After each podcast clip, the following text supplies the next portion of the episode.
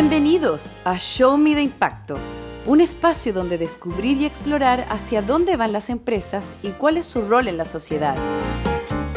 Una empresa o hasta una persona responsable era la que en ese entonces donaba parte de sus recursos para ayudar al próximo, a la sociedad. Y el problema de esta mirada es que separa completamente el negocio de la empresa con su rol en la sociedad y en el planeta. ¿no? Es decir, como empresa yo puedo hacer lo que quiero, puedo contaminar, puedo hacer injusticias sociales, sea por mi modelo de remuneración, sea por, por, una, una, relación comercial injusta con mis proveedores, pero al fin del día yo aporto o compenso de alguna forma con la filantropía. ¿no? Con ustedes, Elena Dressel y Tomás Sánchez. ¿Cómo están ustedes? Muy bienvenidos a un nuevo capítulo de Show Me de Impacto con la grandiosa Elena. La grandiosa Elena Drese que llegó tarde a la entrevista que vamos a mostrar hoy día. Tomás Sánchez, ¿cómo estás? Es de noche en Londres. Aquí hay un sol increíble para que la gente se haga como un poco la idea de cómo estamos grabando de manera remota también, para que no se les olvide que estamos en dos partes del mundo completamente distintas haciendo este programa en conjunto. Pero hay que decirlo, que igual es un placer Londres de que, de que ya a esta altura, es decir, mitad de primavera, eh, se pone recién de noche como a las 9. Y ahora ah, son las y media. Y andáis con polera, Tomás. Pero porque estoy dentro del departamento. Afuera ah, igual hace frito. Es decir, es de esas primaveras de mentira. primavera falsa. Oye, quería darle las gracias a Karina Zapata que me escribió porque todos te escriben a ti porque tú eres el administrador de Show Me Impacto, encuentro que está correcto. Pero Karina Zapata, una de nuestras eh, auditoras del podcast, me escribió ayer para decirme que encontraba que realmente el podcast era de un interés total para eh, una mujer de mi edad eh, que le gusta saber un poco más cómo se va desenvolviendo la empresa en sociedad. Me parece que eso ya va alcanzando ojalá cada vez más gente, digamos, y que este sea un tema de conversación en los carretes, en los almuerzos, en las comidas, porque es súper importante. Es que igual es interesante como el tema de la empresa, muchas veces uno lo mira más desde un punto de vista técnico o uno lo mira desde como Financiero. los gerentes. Claro. Y a mí me sorprendió que harta gente, con respecto a mi libro, me dijo, oye, ¿sabéis qué? Fue súper interesante leerlo porque como que me abriste un mundo a un tema que yo lo miraba de manera demasiado lateral. Es decir, todo el mundo trabaja en una empresa o lo mira por el lado, pero nunca muchas veces se ha metido a pensar cómo es gerenciar una empresa, cómo es liderarla, cómo es la estrategia, qué implicancias tiene. Entonces, nada, es curioso. De repente a personas como nosotros que hemos estado metidos en esto siempre, nos parece obvio, pero mucha gente no la da una vuelta y Bienvenido, bienvenido a los mensajes de nuestros auditores, de los fanáticos que están pidiendo que todas las semanas saquemos un podcast. Estuve mirando unos podcasts famosos. No cuando no. Eso, estuve mirando unos podcasts famosos. Hay gente que se demora también, ¿ah? Los famosos también se demoran en entregar sus capítulos de podcast. Así que, por favor, tienen que perdonar, pero este mundo híbrido nos tiene un poco presionados. Oye, hablando del mundo híbrido. nos caímos una vez, podemos seguir un track, hemos estado sí. uno a la semana. Oye, dale con los temas del de, podcast de hoy día que está, está bueno. Sí, porque estamos hablando de un mundo híbrido y este mundo híbrido trae cambios en las empresas que no son menores. Tú tienes uno que es bien decidor respecto a cómo nos organizamos dentro de una organización que eh, habitualmente ha sido jerárquica. Sí, a mí me encanta este tema porque siempre uno ve una clásica organización como una pirámide, ¿cierto? Hay un, líder arriba, el jefe, y después de a poquito se va ensanchando la pirámide. Y hace rato venimos hablando de organizaciones más planas, más horizontales, y muchas veces esto se ha traducido en que en vez de haber siete peldaños de jerarquía, pasamos a tres o a cuatro, y las relaciones sociales o, de respeto o de relación se horizontalizan en el sentido de que uno tutea al jefe, de que ya a nadie lo tratan de usted, de que la opinión de un analista pesa lo mismo que la de un gerente y todos pueden discutir de igual a igual. Pero hay una tendencia que ya lleva un par de décadas dando vueltas por ahí, que se llama sociocracia, que tiene que ver con toda una filosofía y un sistema de administrar empresas donde genuinamente la empresa es plana, es decir, se definen roles, se definen protocolos y de esa manera uno administra la empresa, pero nadie es jefe de nadie. ¿Bien? Y, en ese sistema, que podríamos hablar, y de hecho da para que traigamos algún, algún, algún entrevistado al respecto, y parte o una buena introducción a ese tema, algo yo lo comento en, mi libro, pero creo que es mejor Reinventing Organizations, y después hay un libro que se llama, creo que se llama tal cual, Sociocracia, que lo explica en detalle, Pero eh, está haciendo justamente esta semana noticia una empresa en, en Argentina de desarrolladores, es decir, de software, que eh, el sueldo lo definen tus compañeros. Es decir, hay un protocolo en cómo se van haciendo los ajustes de subidas y bajadas de sueldo y es justamente en lo que tus compañeros valoran tu trabajo. Oye, espérate, pero eso tiene dos patitas que no son menores y que están súper relacionadas con lo que vamos a conversar hoy día con nuestro entrevistado, que es el CEO para Chile de Natura. Eh, es que por un lado te tienes que comportar bien a nivel laboral, pero socialmente mucho mejor, porque si son tus compañeros los que te están poniendo la nota, ¿qué pasa si uno le caís mal? Es que yo me imagino que ahí es lo interesante, porque uno muchas veces esto significa pasarle muchísima más responsabilidad a las personas de vuelta. Entonces, muchas veces uno como que pide un montón de cosas, pero cuando te pasan el problema de vuelta es bien interesante, porque también una cosa es ponerle el sueldo al compadre al lado, y otra cosa también es tener que, por ejemplo, echarlo. Oye, un equipo define que uno de sus compañeros, por muy buena onda que haya, no está haciendo bien la pega.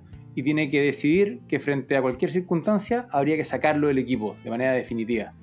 Es bien, es bien complejo. Muchas veces es más fácil que el jefe tome esa decisión. Sí. Pero cuando no hay jefe... Hay que hacerlo de manera democrática. ¿Esto será democrático? Bueno, lo interesante es que en la sociocracia uno siempre piensa que esta cuestión termina siendo una chacra. Y es justamente lo contrario. Hay mucho más protocolo, hay muchas más reglas que van mm. como definiendo la interacción y de esa manera la cuestión se ordena. Sí. Eh, está bueno el concepto. Mira, la sociocracia yo creo que es como el concepto madre para ir en un camino que han ido tomando algunas empresas. Y a raíz de lo que tú planteas, Tomás, eh, se me viene a la mente, por ejemplo, una conversación que tuvimos con la gente de People and Partners, que hace muy poquito anuncian, y esto podría parecer una buena herramienta marketera, pero hablamos con el gerente y efectivamente es algo que se está cumpliendo, sobre eh, un análisis que hicieron respecto a todo lo vivido en el 2020 con la pandemia, lo que se venía en prospección para el 2021, la manera de trabajar de la empresa. No todas las empresas pueden tener trabajo remoto, no todas las empresas pueden tener este tipo de organización, pero evidentemente el camino puede irse pavimentando para que muchas otras lo tengan. Y People and Partners hace un análisis respecto a la performance de sus trabajadores, hablando de reclutamiento personal, outsourcing, etc. Y ellos deciden trabajar 4 por 3. O sea, cuatro días de trabajo de lunes a jueves y tres días de descanso. ¿Por qué? Porque decidieron que en realidad había que sacarle un poco de presión a esta olla que se había venido presionando durante el 2020 mucho. Lo hemos visto en otras eh, empresas chilenas como Fintual.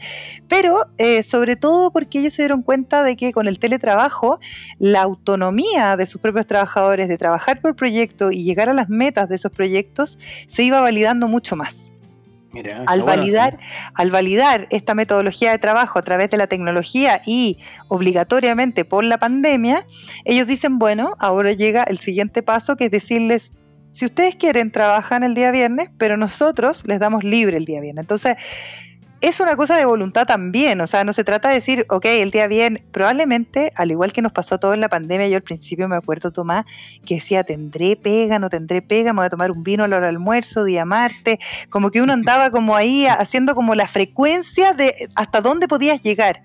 Bueno, yo creo que esto ha sido una gran prueba y hoy día eh, los dueños y el gerente de, People and Partners dice, ¿saben qué? Si tú necesitas trabajar el viernes, trabaja el viernes pero nosotros no necesitamos obligarte. Y ahí empieza una autonomía que yo creo que puede permitir llegar a situaciones como la que tú estás contando, en la que, por ejemplo, no por rencillas personales yo puedo calificar mejor o peor a mi compañero de trabajo para pensar en su honorario. No, y además que finalmente esto se refleja y, se decide probablemente en buena medida en la madurez de las organizaciones. Es También. las organizaciones son al final un sistema que tienen que alcanzar cierto nivel de equilibrio, que tienen que tener cierta cultura y cierta ética como bien embedida en ella, pero que es lo que te va a permitir ser capaz de darle más autonomía a tu equipo, pero lo que está bien demostrado es que justamente los equipos, en la medida que son capaces de, funcionar de manera mucho más autónoma y bien alineada con la estrategia de la empresa, terminan siendo mucho más productivos. Porque al final, el desempeño de una buena empresa tiene que ver casi exclusivamente con la productividad de sus miembros. Y esa productividad va a estar definida por una serie de factores y se ha demostrado que una buena alineación y una buena autonomía funciona muy bien porque cuando los equipos son autónomos son capaces de tomar decisiones más rápido, se toman las decisiones más cerca del problema, pero para eso también claramente hay que ajustarlo con el modelo operacional. O sea, me imagino que alguien que tiene servicio al cliente no se pueden todos tomar el, día libre el mismo día. Claro, claro, claro. Tiene que, ver con el modelo de negocio también, exacto, con el, con el modelo operacional. Eh, se me viene a la mente también BTR, que es una compañía de, telecomunicaciones acá en Chile, donde eh, se establece que de ahora en adelante los trabajadores van a poder tomarse la cantidad de vacaciones que consideren que deben tomarse. Ese probablemente va a ser un cambio cultural que va a demorar un poco en mm. asentarse, porque yo voy a decir, bueno, aparte de los 15 días eh, eh, hábiles que me puedo tomar por ley, bueno, me voy a tomar dos días más, tres días más. Probablemente la gente no, se, no va a abusar rápidamente del sistema, pero después quizás se va generando un cambio en la cultura organizacional que va a permitir decir, sabes que estoy cansada, no necesito tomarme 15 días hábiles durante el verano, quiero una semana a mitad de año, otra. Yo creo que la pandemia nos ha traído todo este tipo de ejercicios que probablemente mentalmente funcionaban y hoy día se están poniendo en práctica en las organizaciones y para eso se necesita también liderazgos que sean súper consistentes. Yo creo que hoy día vamos a hablar con un líder que es muy consistente. Sí, y además que eso también es interesante porque se va generando un ajuste que, como decíamos, es cultural. Y también hay un tema como de criterio. Me imagino que el primer compadre que se pegue una barciada, como decimos un buen chileno, y se manda a desaparecer durante dos meses, lo van a mirar feo si es que efectivamente deja la pega botada. Pero si de repente dice, mira, me voy a desaparecer un poco, pero me voy a aparecer todas las mañanas y al final lo que estoy tratando de ajustar es que me tomé vacaciones de a medios días, hay un tema ahí de evolución cultural que es bien mm. interesante, de criterio, de responsabilidades, de autonomía, que al final yo creo que en la medida que se logre, vamos a estar todo mejor. Y eso creo que son las buenas noticias. De todas maneras, y para eso necesitamos buenos líderes y vamos a entrevistar a un buen líder. Y ahora nuestra conversación con... Eh, mi nombre es Gustavo Moraes, eh, soy gerente general de Natura, Chile. Eh, soy brasilero, lo, seguramente lo pueden notar ahí por el acento pero hace dos años que vivo en Chile, desde el 2019. Años sí particulares, ¿no? Pues yo llegué al principio de 2019, eh, mi hija nació en julio eh, y por el invierno obviamente no quedamos en casa, en octubre vino estallido social, obviamente no pudimos salir, después fin de año eh, fuimos a Brasil, cuando volvimos ya estaba pandemia también, fue marzo, entonces la verdad años particulares yo diría, pero sin embargo disfrutando la vida acá y también principalmente la generosidad de la gente. Oye Gustavo, qué gusto tenerte hoy día en el, podcast.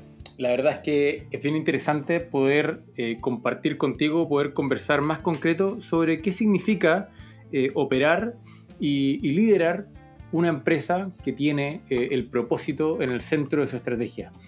Entonces, quería comenzar por eso. ¿Cómo es que, y seamos bien, bien concretos, cómo es que una empresa de cosméticos, que tal vez para más de alguna persona lo podría ver como algo superficial, pone el propósito y el impacto en el centro de su estrategia? Mira, creo que mm, más allá de la industria que vivimos hoy, ¿no? Eh, poner el propósito en el centro eh, es clave, yo creo, creo que para la sobrevivencia de, de las empresas hacia el futuro, ¿no? Em, Natura nació con esto, o sea, hace, un poco más de 50 años, Natura nació en 1969, nació con un propósito claro de hacer la diferencia en la sociedad, en el mundo. Eh, nuestro propósito es transformar desafíos socioambientales en oportunidades de negocio con el objetivo de impactar positivamente en la sociedad. Hablamos que no es innovación, sino genera impacto positivo. Siempre hablamos, es un lema que usamos acá en Natura. Y yo creo que las empresas hoy no podemos negar el rol clave que, que, que, que tenemos ¿no? en promover buenas prácticas a nivel social, ambiental y todo. Entonces, obviamente creemos que este propósito que nos lleva en el centro hace la diferencia en todas las acciones que hacemos, el desarrollo de productos, los procesos, eh, la, relación con nuestros colaboradores, la relación, nuestro modelo de negocio, que elegimos un modelo de, venta directa ¿no? y que tiene un impacto social importante. Entonces, cada elección de la empresa está hecho en su propósito, en generar un impacto positivo en la sociedad. Y Gustavo, ¿y en cuál de esos aspectos, es decir, tu relación con tus proveedores, con tu cliente, con tus empleados, ¿Dónde tú piensas que, más se grafica o dónde es más explícito el impacto positivo? Mira, yo, creo, yo creo que tiene que estar en absolutamente todo, todas las decisiones. Ah, obviamente uno siempre piensa en su red más directa, ¿no? O sea, sus colaboradores, empleados, clientes y todo más, pero la verdad la empresa tiene que vivir desde, desde el principio del proceso de desarrollo del producto, ¿no? Em, y, y, para nosotros en Natura garantizamos que todas las áreas de la empresa y toda la parte del proceso involucre eh, eh, la innovación y esta innovación que comenté que es generar impacto positivo. ¿no? Buscamos generar impacto desde el proceso productivo, proceso de recolección de activos de la biodiversidad extraídos de manera sustentable, nuestro modelo de negocio, la elección de tener un modelo de negocio de venta directa que tiene más de 85 mil emprendedores y emprendedoras en Chile, más de 1,7 millones de emprendedores y emprendedoras en la región. ¿Cuántos son en Chile? Más de 85 mil consultores. es impresionante, es decir, de, manera, de manera directa tú no solamente le estás dando trabajo, sino que, como tú bien dices, estás haciendo emprender a más de 80.000 personas en Chile. Totalmente. Y durante la pandemia fue increíble, nosotros salimos 75.000, 85.000, entonces... Eh, eh, es lindo ver que transformar un desafío social, que mira cuánta gente en la pandemia que entró sin trabajo, necesitaba incrementar sus ingresos y vieron en Natura, en el modelo de Natura, una posibilidad de salir adelante. Entonces, esto genera impacto positivo desde de cada decisión que tenemos. Hablamos de eso, hablamos de nuestros productos claramente, fórmulas y envases. Ahora justo en, eso, en este mes, arrancamos en marzo con el relanzamiento de nuestra marca Icono, que es nuestra marca Ecos, Natura Ecos, que habla de la biocosmética y que requiere altísimo nivel de innovación, esta innovación de impacto positivo, porque trae productos con 96% de ingredientes de origen natural, fórmulas vegetalizadas, biodegradables, sin parabenos, eh, sin testeo en animales, que es algo que se viene hablando mucho en las, en las últimas semanas y meses acá en Chile. Y eso es puramente innovación y tecnología con un objetivo de generar impacto positivo. ¿Y cómo, ¿Y cómo, es la respuesta del consumidor? Porque me imagino que muchas veces el consumidor tal vez no está acostumbrado a que lo que tú estabas explicando, de que no venga con packaging. Tal vez está muchas veces más acostumbrado a que venga brandeado más lindo y el quitarle el packaging, claro, por un lado tiene una propuesta de valor que es interesante para alguien que entiende bien de esto, pero tal vez para otras personas genera lo contrario, ¿Cómo ha sido la respuesta que han visto ustedes? Mira, yo, creo que el consumidor viene cambiando mucho, ¿no? También, Tomás, yo, yo creo que así, y, y, veo una aceleración de este cambio muy grande en la pandemia, o sea, un nivel de conciencia que cambió mucho. Precisamente, yo creo que mucha gente está en casa también y, y ve la cantidad que genera de, de plástico, de, todo, ¿no? Entonces yo, yo, creo que una vez cuando está viviendo, y nosotros definimos por el teletrabajo desde marzo, pero uno cuando queda en casa más tiempo empieza a ver la cantidad de cosas que uno genera y nosotros vemos un impacto muy grande en la percepción del consumidor. Sí, es verdad que hay un equilibrio, ¿no? Entre parte estética, funcional principalmente, y la parte ambiental, que es fundamental. Y yo creo que eh, hay que dar pasos siempre adelante, ¿no? O sea, no, todavía no tenemos un mundo perfecto, o sea, ya tenemos eh, envases que usan plástico verde, ya tenemos envases que usan plástico reciclado por consumo, vidrio reciclado por consumo, eh, que son reciclables. Desde la década de 80, 1983, Natura tiene repuestos para cosméticos. Es la empresa innovadora en traer repuestos. O sea, yo no necesito, yo me compro una crema de cuerpo, yo puedo comprar una crema con un envase lindo, pero después, rellenarlo, lo hago en un repuesto, tiene 80% menos de material un repuesto y va a tener Interesante, ¿ah? qué, buen, qué buen ejemplo. Entonces son formas que uno va buscando de innovar y traer este impacto positivo, obviamente garantizando que la experiencia del consumidor sea buena.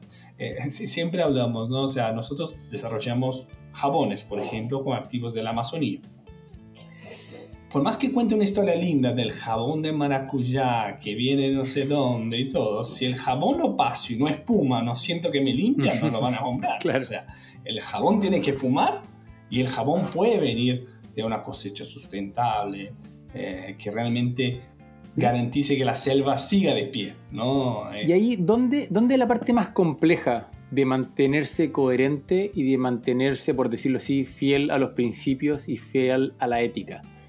Para, para, tratar de, demostrar que esto no es solamente siempre lindo, fácil y buen marketing. ¿Dónde, se te hace complejo a ti como, como líder de una empresa? Una es la coherencia en cada decisión. O sea, realmente uno como líder de una empresa está expuesto a decisiones diarias y, uno tiene que estar consciente que esas decisiones van por un propósito común y de largo plazo. ¿no? Eso es un punto clave. Porque a veces, eh, obviamente, uno está tentado a ver las decisiones con el impacto en corto plazo, ¿no?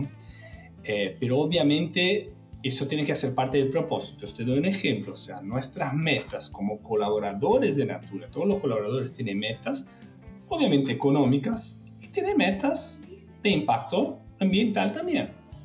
Entonces, el bonus de todos los ejecutivos de Natura están asociados a metas, económicas, pero metas ambientales, reducción eh, de, de, de, las emisiones de carbono y todo. Entonces, eso lleva a que las decisiones de la empresa sean coherentes en el tiempo y que no busquen solamente el resultado de corto plazo, que no se busque una evolución de la empresa. Pero esta coherencia es fundamental, principalmente Oye, en mi rol. Y si se puede saber ¿Cuál, ¿Cuál, es la proporción de los bonos? Es decir, ¿qué porcentaje se paga por resultados económicos o financieros y qué porcentaje por impacto medioambiental y social?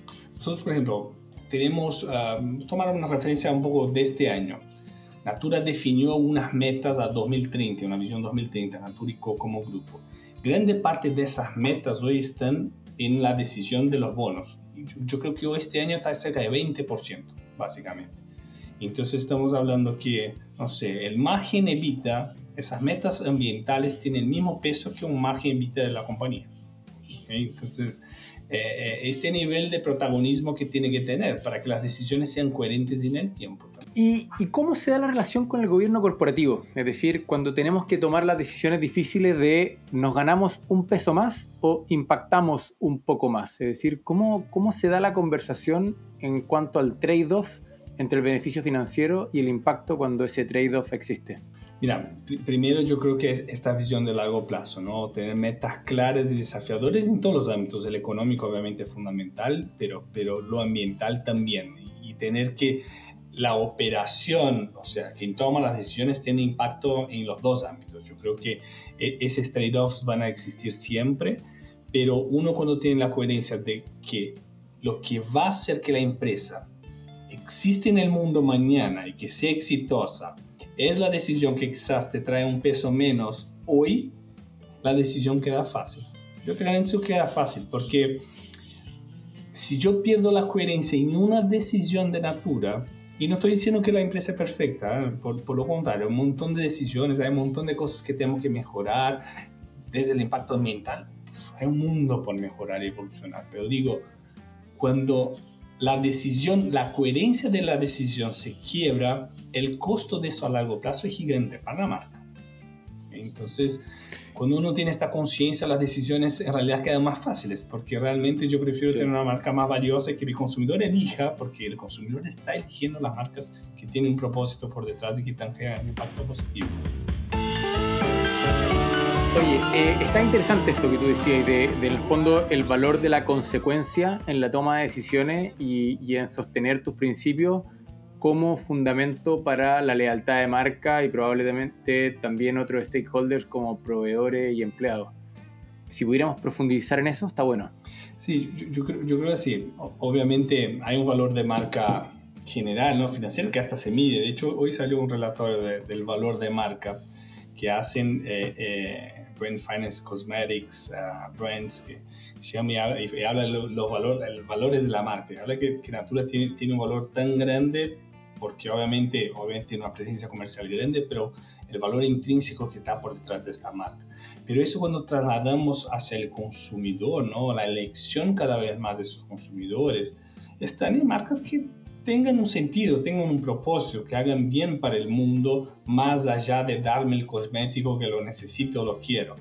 Eh, y esa decisión, esta elección, viene por la coherencia de esta marca en el tiempo también, ¿no? No es una cosa que se construye así, o sea, quiero ser una marca sustentable, obviamente queremos que todas las marcas mañana se sumen a lo sustentable, pero obviamente, o sea, es una decisión, hay una coherencia de decisiones que tiene que darse en el tiempo. Entonces, eh, eh, creemos que esto tiene un valor, esto tiene un valor en la decisión del consumidor, tiene un valor en el margen del producto, porque tener un producto sustentable, Tomás, o sea, requiere mucha inversión, no es poco. O sea, desarrollar un activo de biodiversidad del Amazonas para poner en un cosmético requiere mucha inversión.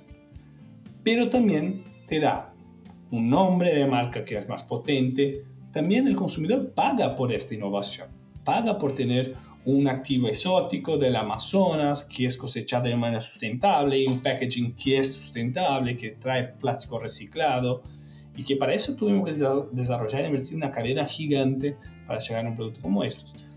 Por, por, eso creo que en el tiempo esas cosas se van dando y, se van pagando. Y, y, es el trade-off de la decisión de corto plazo y de largo plazo, o sea, básicamente. Gustavo, ¿y qué pasa cuando, cuando se asume una nueva empresa, cuando se compra una empresa como Avon eh, y, se tiene que asumir clientela que probablemente no estaba tan familiarizada con esto de la sostenibilidad, con todos los principios de Natura?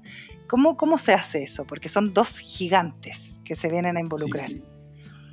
Porque vienen, que vienen valorando mucho ¿no? Eh, eh, todo el proceso. Pero yo creo que sí, Natura ahora hace parte de un grupo ¿no? que se llama Naturico, que viene de hace algunos años con la incorporación primero de la marca australiana Aesop, después vino la incorporación de la marca The Body Shop, uh, que es la inglesa, que está acá en Chile, muy conocida también, pues Natura, que nació ahí, y ahora desde el año pasado la marca Avon cada marca claramente está en un estadio distinto de evolución de sustentabilidad. O sea, claramente eso.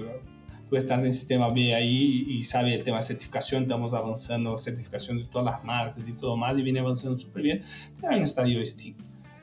Lo que se definió es como grupo tener una visión compartida. O sea, la visión de futuro es importante que sea compartida y sea la misma. Por eso el año pasado, junto con la adquisición de, de Avon, vino la visión Naturico 2030 que llamamos como compromiso con la vida. Hace un año, como este grupo declaró las causas con claridad que a 2030 queremos estar como empresa y como grupo.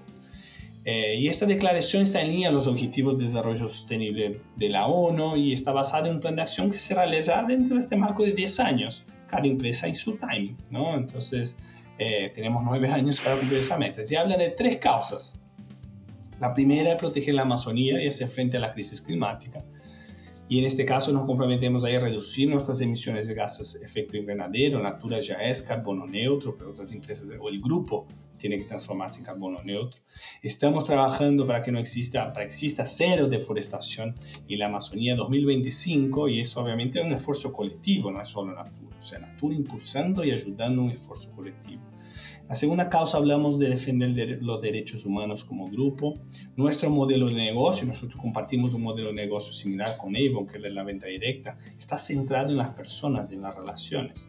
Entonces, ¿cómo hacemos que nuestra red, todas las decisiones que tenemos, impacten positivamente nuestra red? Queremos garantizar que todas las personas conectadas a nuestra red Natura, Naturicom como grupo, eh, tengan un espacio de igualdad, de inclusión, de salario digno, nos declaramos intolerantes a la violación, cualquier violación perdón, de, los derechos humanos. Entonces, esos son unos parámetros. La tercera hablamos de abrazar la circularidad y la generación, que es el concepto de la circularidad que tiene que estar presente en el ámbito del grupo. Si bien trabajamos en la circularidad de embalajes, ¿no? queremos embalajes que sean 95, queremos productos que sean 95% más renovables, más naturales, formas biodegradables, también aplicamos una visión ahí holística a la hora de actuar, realizando siempre las acciones colaborativas dentro del grupo, ¿no? Como una empresa palanca y ayuda a la otra. Entonces, yo creo que esto es fundamental, Elena. O sea,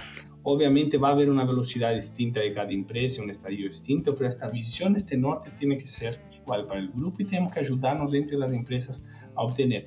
Y obviamente, una empresa como Avon va a avanzar mucho más rápido que Natura avanzó hace años que viene hablando de eso, porque ya hay un camino recorrido por otras empresas. Gustavo, ¿tienes plazos que son más largos probablemente que una empresa normal, que va año a año en términos de utilidades, de efectividad de las estrategias, etcétera? Pero también cómo se van relacionando, por ejemplo, en el caso de Natura me, me, me intriga mucho, nosotros hablamos mucho de políticas públicas con gobiernos que, por ejemplo, no adscriben a este tipo de, fórmulas. ¿Cómo, ¿Cómo se sigue funcionando? ¿Cómo se sigue cumpliendo con los objetivos cuando en términos de políticas públicas quizás tienes todo a contramano?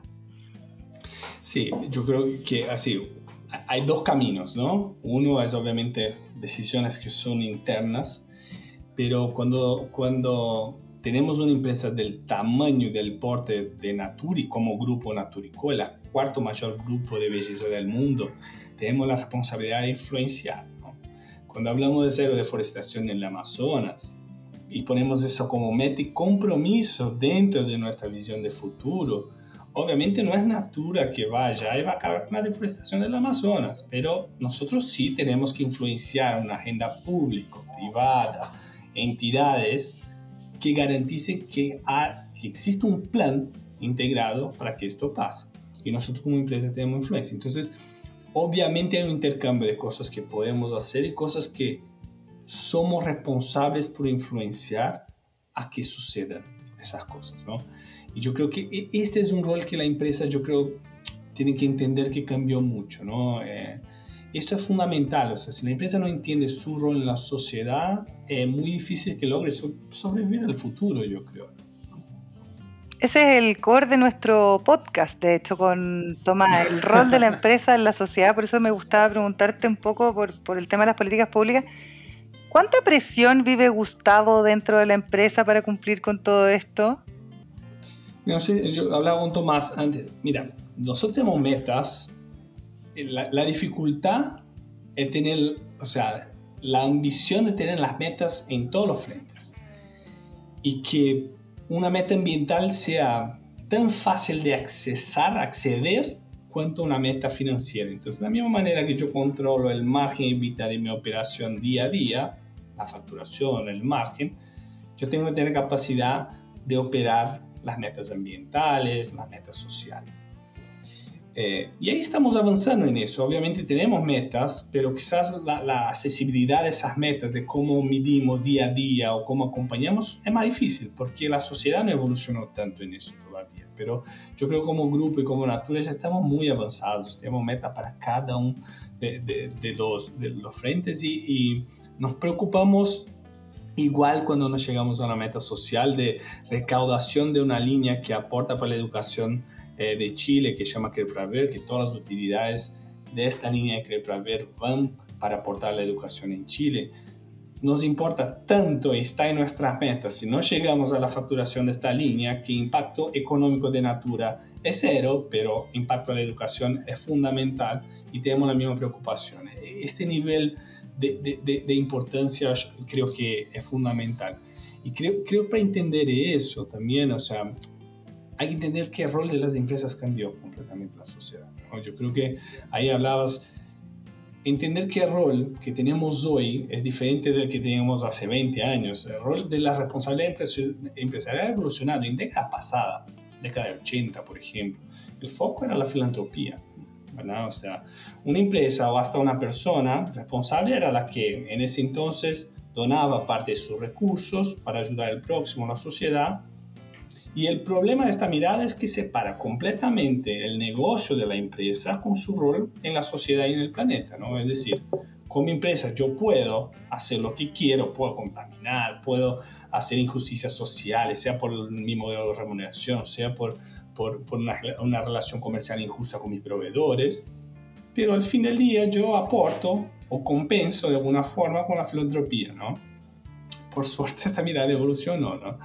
Eh, porque la filantropía ahí sigue siendo importante claramente, pero hoy es fundamental el concepto de triple impact. Y hago una pausa porque el sistema ve que, bueno, tú Elena hace parte y nosotros como Natura somos certificados, tiene un rol muy importante en el mundo en traer esta mirada y certificar las empresas en este sentido, pero este enfoque yo creo que habla para que el negocio sea sustentable y bueno para el mundo, tiene que tener el equilibrio entre el económico, el social y el ambiental. Y las empresas tienen que desde su modelo equilibrar esos tres pilares. Y la responsabilidad corporativa en este contexto, ¿qué es? Es construir un negocio que sea rentable, con menor impacto ambiental posible, con el mayor beneficio posible para la sociedad, desde su modelo de negocio. Esto es fundamental.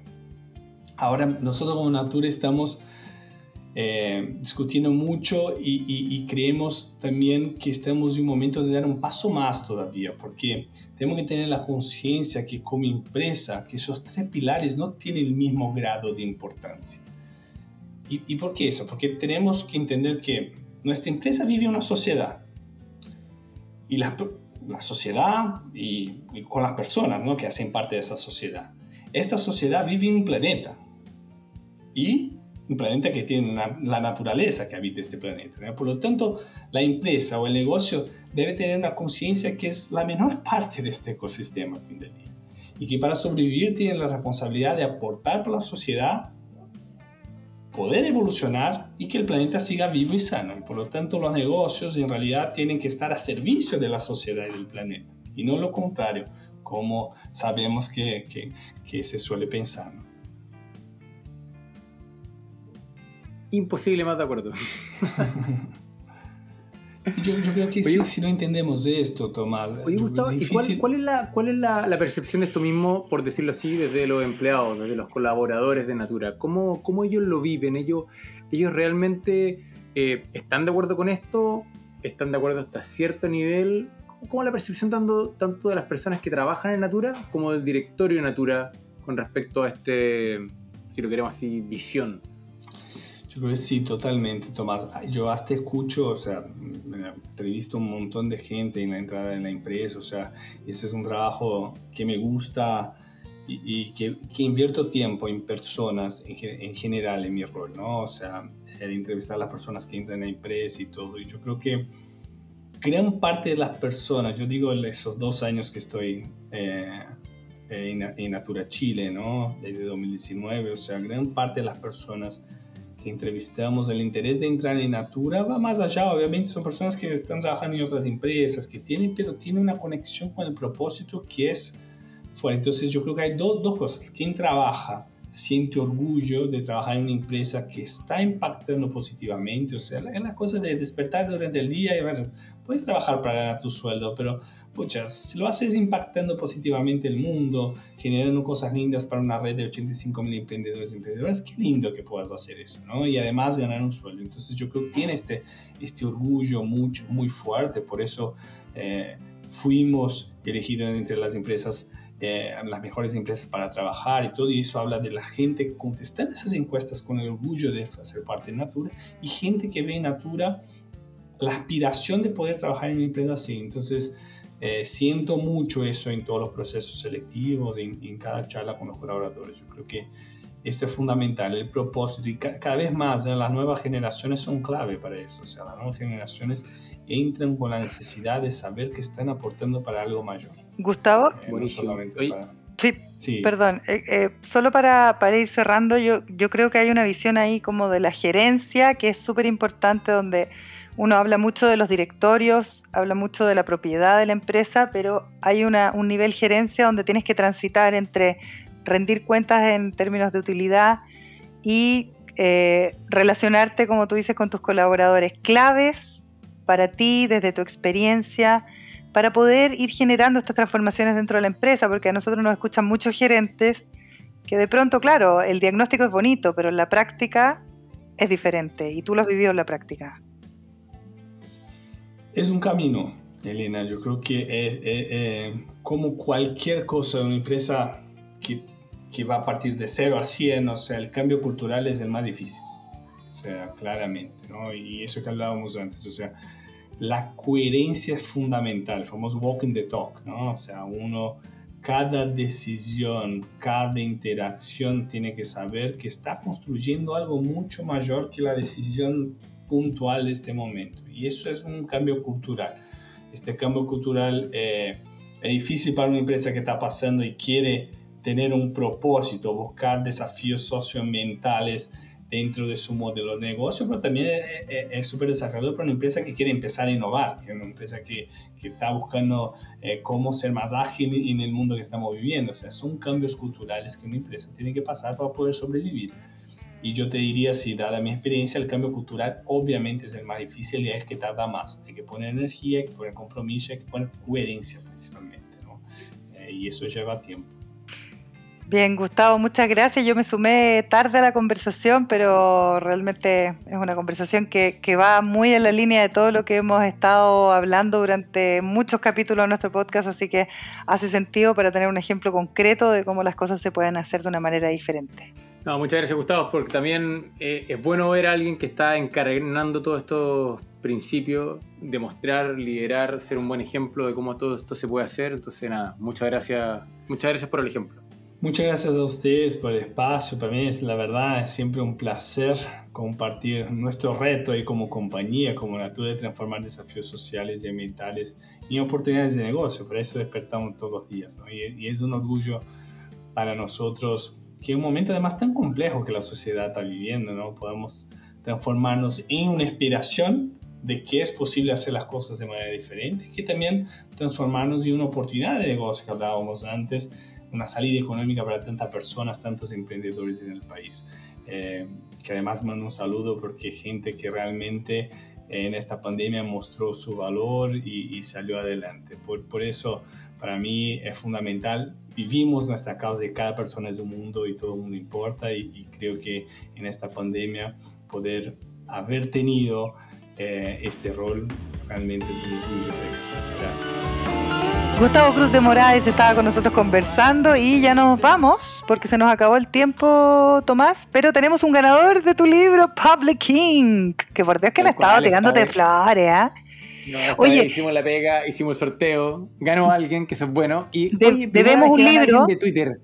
Debemos un libro, por un lado, así que para que nuestro ganador al que le demos el libro que sepa que sabemos que se lo debemos, pero por la pandemia ha sido un poco más difícil, pero ahora ya va a llegar hasta la puerta de su casa. Y este también. Sí.